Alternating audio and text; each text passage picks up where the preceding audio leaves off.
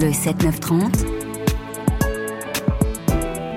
sur France Inter. Il est 9h09. Sonia De Villers, votre invitée, a appris tout petit à couper un arbre. Et c'est bien ce qui m'a surpris dans son récit.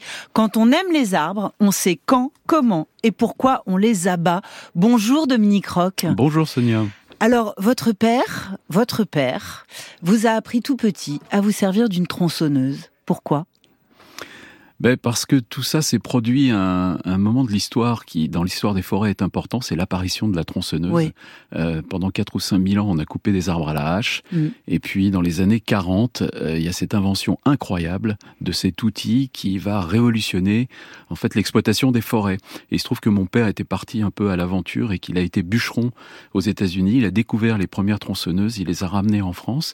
Et donc, son, son métier, c'était... Et les scènes que vous décrivez euh, à travers vos, yeux d'enfant, de votre père abattant des arbres. Il y a vraiment cette confrontation entre l'homme et la puissance de l'arbre, mais l'homme qui est doté d'une machine et qui est doté d'une machine à main nue. C'est-à-dire, paradoxalement, il coupe les arbres sans aucune protection. Ah oui, complètement. Ça, c'est des, souvenirs qui sont très vivaces pour moi. Euh, main nue, euh, il fumait une cigarette pendant qu'il abattait l'arbre. Euh, autrement dit, on est dans une époque qui a aujourd'hui complètement disparu puisque tout s'est mécanisé. Euh, oui, c'était. Je, je, pense qu'il y a quelque chose de très beau, c'est-à-dire que les, les, les, les, gens avec les tronçonneuses sont véritablement les héritiers des bûcherons, des bûcherons à la hache, des, des bûcherons italiens qui étaient partout en France et qui, qui abattaient. Et le bûcheron américain est un homme admiré et au fond, on abat des arbres sans, sans compter. Alors euh, oui, c'est très c'est très compliqué de parler de ça parce qu'il y a à la fois il y a la fascination pour l'exploit de l'homme qui se confronte au plus gros euh, sujet de la création, les, les, les, redwoods de Californie, et ce que les ce que les Américains ont fait là est absolument inouï en termes d'exploit physique, et en même temps on, on, on se retourne là-dessus aujourd'hui en disant mais comment est-ce qu'on a pu abattre euh, la plus belle forêt du monde et, et, et n'en laisser que euh, 3 ou 4% aujourd'hui? Donc les deux choses, les deux choses existent et sont font partie des paradoxes de, de, de cet univers euh, incroyable du parcours de l'homme dans les forêts du monde. Alors, et votre parcours à vous, Dominique Roch?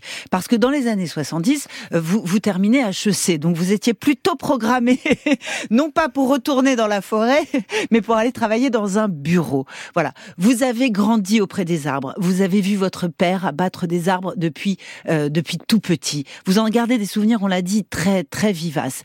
Et vous allez pratiquer ce métier très étonnant, euh, où vous allez, euh, comment dire, traverser monts et merveilles pour débusquer des senteurs et des huiles essentielles pour l'industrie du, du parfum. Mais vous commencez à votre tour par être bûcheron. Oui, je crois que je fais partie de cette génération qui a eu, euh, sur laquelle il y a eu un appel d'air des, des, des, des, années de prise de conscience euh, euh, écologiste, si on veut dire ça comme ça, dans les, dans les années 70. Et pour moi, ça s'est traduit par le fait d'avoir envie d'aller me, me, confronter avec la nature, d'aller euh, d'aller exercer ça. Je l'ai pas fait très longtemps, mais ça m'a permis de découvrir cette chose incroyable qui me fascine toujours autant aujourd'hui, c'est le parfum des forêts, c'est-à-dire les forêts sentent, toutes les forêts sentent. Elles sentent, elles sont l'humus, elles sentent euh, la mousse, elles sentent euh, tout ce qu'on a expérimenté chacun dans les sous-bois, mais aussi elles sont pleines de parfums cachés, c'est-à-dire que les bois, les troncs, les résines, tout ce qui exude des arbres sont des, des parfums qui, ont, qui sont à l'origine du parfum, des premiers parfums de l'humanité. Les premiers parfums de l'humanité, c'est la rencontre de l'odeur du cèdre du Liban quand le roi Salomon construit son, son temple, on est en, en moins 900 euh, avant notre ère, et que vient lui rendre visite la reine de Saba, mm. dont les, les, caravanes sont chargées de résines d'encens qui viennent de la, de la corne de l'Afrique. Et la rencontre des fumées d'encens et de l'odeur du cèdre, eh bien, c'est symboliquement, c'est véritablement la naissance du parfum de l'humanité. Alors, si vous trouvez comme moi que Dominique Roch raconte magnifiquement bien le parfum des forêts, vous allez lire son livre qui vient de paraître chez Grasset, qui s'appelle précisément Le parfum des forêts, et qui raconte ce lien millénaire entre l'homme et l'arbre, entre l'homme et les arbres. Et vous avez, sincèrement, vous avez traversé les plus belles forêts du monde sur les cinq continents. Et vous en faites des portraits extrêmement impressionnants. Revenons à la déforestation. Pourquoi on déforeste? Alors on déforeste parce qu'il y a précisément, il y a 5000 ans, il y a cette bascule incroyable qui est la, la, la marque de notre histoire, où la forêt qui était jusqu'à présent servait d'abri, de refuge et de, et de subsistance à l'homme, tout d'un coup, et ça c'est raconté à travers l'épopée de Gilgamesh, euh, le premier bûcheron, le premier bûcheron du monde, tout d'un coup que se passe-t-il? Eh bien parce que l'homme veut aller vers la civilisation, il se rend compte qu'il faut couper les arbres. Et là, l'homme sort de la forêt. Vous dites ça, c'est un tournant majeur de lui, pour l'humanité. L'homme sort de la forêt. Et en il n'est plus un homme des bois. Et la forêt devient une, comment dire, une ressource, une mine. Une mine. À exploiter. Et c'est la bascule de l'arbre vivant à l'arbre mort mm. et, et, de la naissance du bûcheron. Et ça ne va pas s'arrêter au point que le sujet est toujours d'actualité et que c'est ce que j'essaie d'expliquer dans le livre, c'est qu'on est toujours à la poursuite d'une réconciliation entre l'homme euh, et, et, sa quête à la fois d'arbre vivant et son besoin euh, toujours croissant de bois. Mm. Et, et, vous êtes profondément optimiste. Hein vous, vous, êtes profondément optimiste. Vous pensez que les forêts sont éternelles. On, on, va se demander pourquoi. Je vous fais écouter une femme complètement perchée aux deux sens du terme, au sens propre et au sens figuré. Elle s'appelle Julia Butterfly. The hardest part of all, if I had to pick one point, Le plus dur, c'était quand ils coupaient les arbres. I start to cry every single time I talk about it because Je pleure à chaque fois que j'y repense parce que c'est comme si je voyais ma famille se faire assassiner. Ça durait des heures, ce bruit. Et l'arbre qui hurle, et ça vous transperce le corps. Et ensuite, ils arrêtent la tronçonneuse et ils attaquent à la hache. Et vous ressentez tout. Et quand le dernier coup de hache est donné, l'arbre crie et vous êtes là obligé de l'écouter crier alors qu'il meurt. Julia Butterfly, vous allez nous raconter son aventure. Il y a deux arbres extraordinaires, trois arbres extraordinaires dans votre livre. Il y a le redwood en Californie, il y a le cèdre au Liban, il y a le gaillac au Paraguay. Commençons par le redwood au Liban. D'abord, il faut nous raconter ce que c'est que cet arbre. Alors, ce sont les plus grands. Le redwood en Californie, je les, mélange. Les plus grands arbres à la, à la surface de la Terre. Tout, tout, cet arc pacifique, la côte ouest américaine, a des arbres absolument gigantesques. Et le plus gigantesque, le plus beau, c'est le redwood. Donc, le redwood couvrait toute la Californie du Nord. Et puis, en 1850, c'est la, c'est la découverte de l'or, c'est la ruée vers l'or.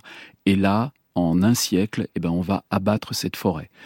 Alors, euh, le redwood, moi, je, je, je, dis à nos auditeurs aujourd'hui, il faudrait une fois dans sa vie arriver à aller voir les cèdres du Liban et les redwoods de Californie, parce que ce sont deux des plus belles choses sur Terre, même s'il n'en reste que des lambeaux. Et les lambeaux qui nous est donné de voir sont d'autant plus émouvants.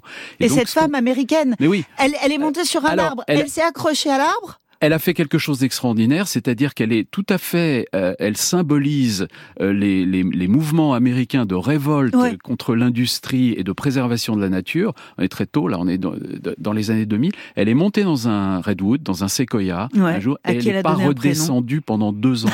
elle a vécu pendant deux ans à 60 mètres de haut sur une plateforme, ravitaillée par ses, Mm. par ses compagnons. Et les bûcherons bûcheronnaient à sa droite, à sa gauche, au nord, au sud, et elle, elle bougeait pas. de son Exactement. redwood. Donc, elle est quelque part le symbole de tous ces mouvements qui, depuis, se sont énormément développés de, tout des, sous des, des, tas de formes différentes dans tous les pays du monde de préservation de ce qui reste des arbres primaires des forêts sauvages. Ouais.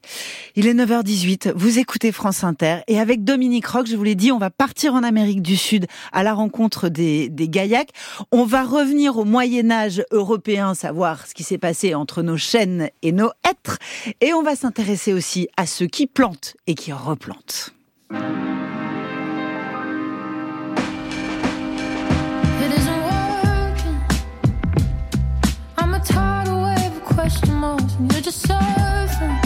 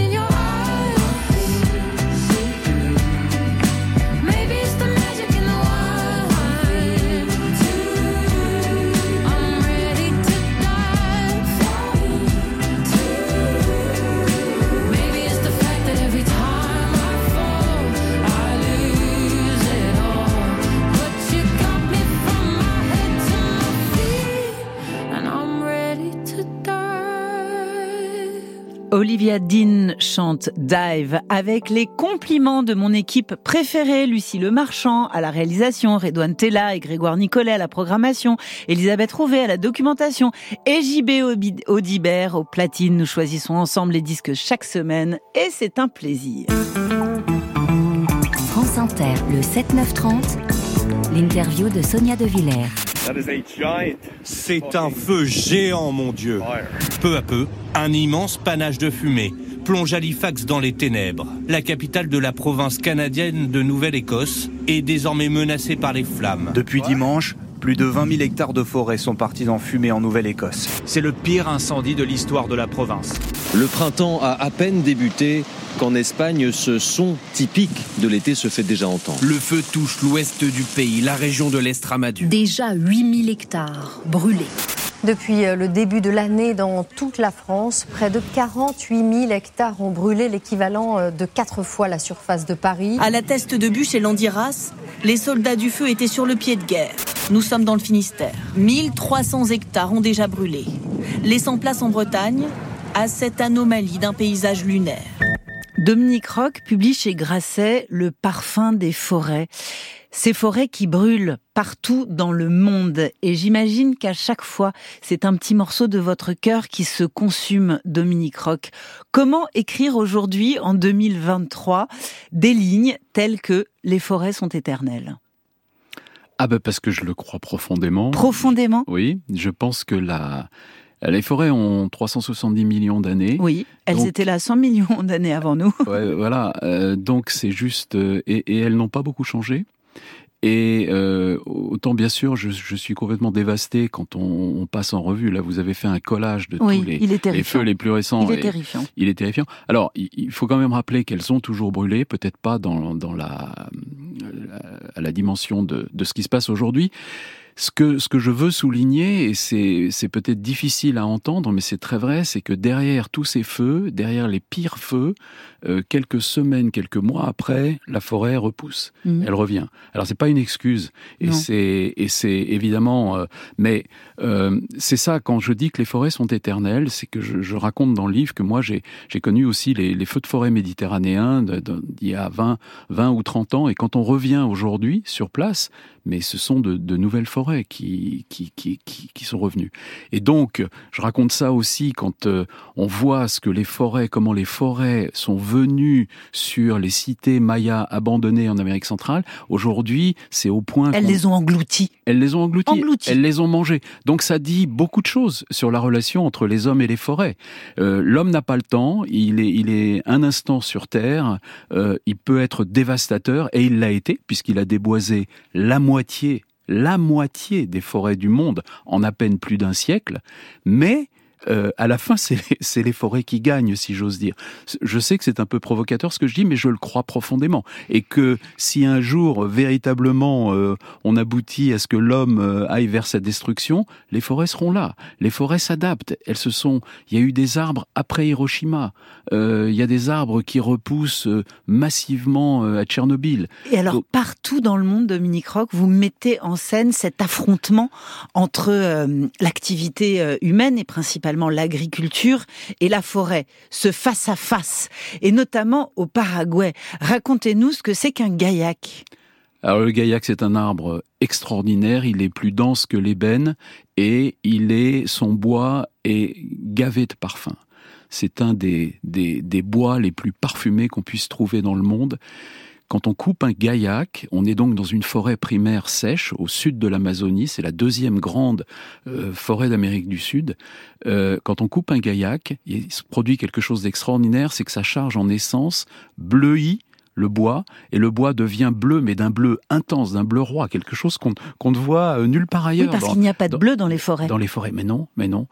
Et alors, finalement, il nous envoie un message en disant, regarde-moi, euh, je suis un bois extraordinaire et je sens un parfum inégalable. Et donc, euh, la parfumerie a découvert ce bois depuis longtemps, l'utilise, et évidemment, comme dans, bien d'autres endroits, il, est en danger, le gaillac. Et pourquoi il est en danger? Parce que les Paraguayens, les Argentins ont commencé, il y a très longtemps, à déforester massivement le Chaco. Pour faire quoi? Pour faire des champs de soja, et pour faire surtout des pâturages et de l'élevage de viande. De viande. Donc, euh, donc le gaillac est menacé comme toute la, forêt. Et, ce que et vous, vous demandez à couper un gaillac? Oui, parce que... Et vous allez couper un gaillac. Sous l'œil admiratif de vos confrères locaux et des guides, ils disent, voilà un gars qui s'est coupé un arbre. Parce qu'il y a l'art et la manière de couper un arbre. Pourquoi on coupe un arbre? Pourquoi est-ce que c'est bien parfois de couper un arbre quand soi-même on milite contre la déforestation? Alors parce que pour une raison très simple, c'est que dans beaucoup, heureusement, dans énormément d'endroits du monde, on, gère la forêt d'une façon euh, magnifique, ce qu'on appelle de la forêt jardinée. Dans une forêt jardinée, il y en a beaucoup en France, il y en a beaucoup en Europe, on prélève des arbres lorsqu'ils sont mûrs et lorsque des jeunes arbres euh, sont prêts à prendre leur place. Et dans ce cas-là, l'exploitation de la forêt, elle est magnifique. Elle est magnifique. Et, et ce qu'on a essayé de faire au Paraguay, c'est justement de ne prélever et de ne couper ces, hmm. ces fameux gaillacs que lorsqu'il y a des plans de gestion forestier qui permettent d'être certains que la ressource sera préservée et qu'on ne prélève que un ou deux sujets quand dix ou vingt sont prêts à continuer à grandir et à prendre leur place. Et d'ailleurs, euh, vous repérez un roi de France euh, quelque part entre 1328 et 1350, Philippe VI, et vous vous demandez s'il n'est pas le premier non seulement à lancer l'alerte sur les risques de déforestation en plein Moyen Âge français, mais aussi à réfléchir à la régulation de la ressource forestière française. Oui, alors dans les milieux forestiers, c'est un, sujet qu'on connaît bien, la fameuse ordonnance de Brunois qui, euh, bon. très tôt dans l'histoire, dit euh, il y a un problème. Il y a un problème. 1346, la fameuse ordonnance de Brunois. Hein si on continue comme ça, on va manquer de bois. Et alors manquer de bois pour un bois qui servait à tout, parce que c'était à la fois euh, le seul mode de chauffage, c'était la source d'énergie euh, à travers le charbon de bois de la métallurgie émergente, et c'était euh, ce qui devait servir à faire des bateaux et des navires de guerre, ce, qui a, ce qui a produit euh, plus tard tous les engagements de Colbert pour organiser la forêt française de façon à ce que on, ait, on puisse avoir en permanence des chaînes de 200 ans qui permettent de, de faire ça. Et donc on s'aperçoit que au fond, après avoir massacré euh, la forêt du cèdre du Liban dans l'Antiquité. Dans le Moyen Âge, on a commencé évidemment à complètement déforester hmm. toute l'Europe entière, mais qu'on s'est rendu compte très tôt, on n'a pas attendu le, le 19e siècle, on s'est rendu compte très tôt qu'on allait avoir un problème et qu'il allait falloir gérer la forêt. Merci beaucoup, Dominique Roch. Le parfum des forêts paraît chez Grasset et c'est un livre plein de senteurs. Merci Sonia et merci à toute l'équipe du 7-9. Alexandre Gilardi, Alexandra Brouillet, Mao de Butler, Jean Brossier, Agathe Lévita et Quentin Regnault. Réalisation Louis Audebert, Pauline Laverdure. Rédaction en chef Stéphanie Boutonna, Nasser Maggi, Michael Thébault, assisté de Carline Desrosiers et de Sylvain Lesage. Merci aux standardistes d'Inter. Et dans un instant, c'est totémique. Rebecca Manzoni.